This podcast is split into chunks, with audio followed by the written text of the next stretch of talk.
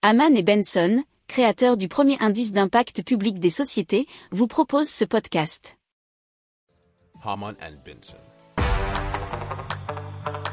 Le journal des stratèges.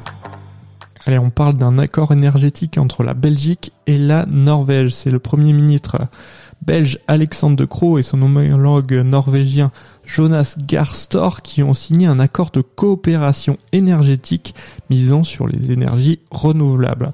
Alors, l'accord, nous dit RTBF.Belgique, vise à garantir un meilleur échange de connaissances et de technologies, tant dans le domaine des énergies renouvelables et de l'hydrogène que dans la capture et le stockage du CO2. Tend aussi à mieux connecter les deux pays dans le domaine de l'électricité.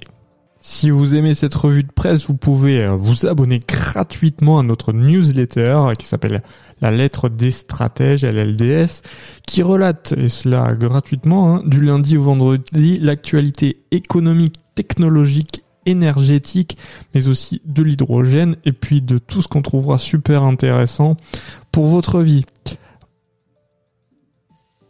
Pour approfondir ces sujets, abonnez-vous à la newsletter de Haman et Benson et écoutez nos autres podcasts que vous retrouverez dans les notes de l'émission ou sur notre site internet.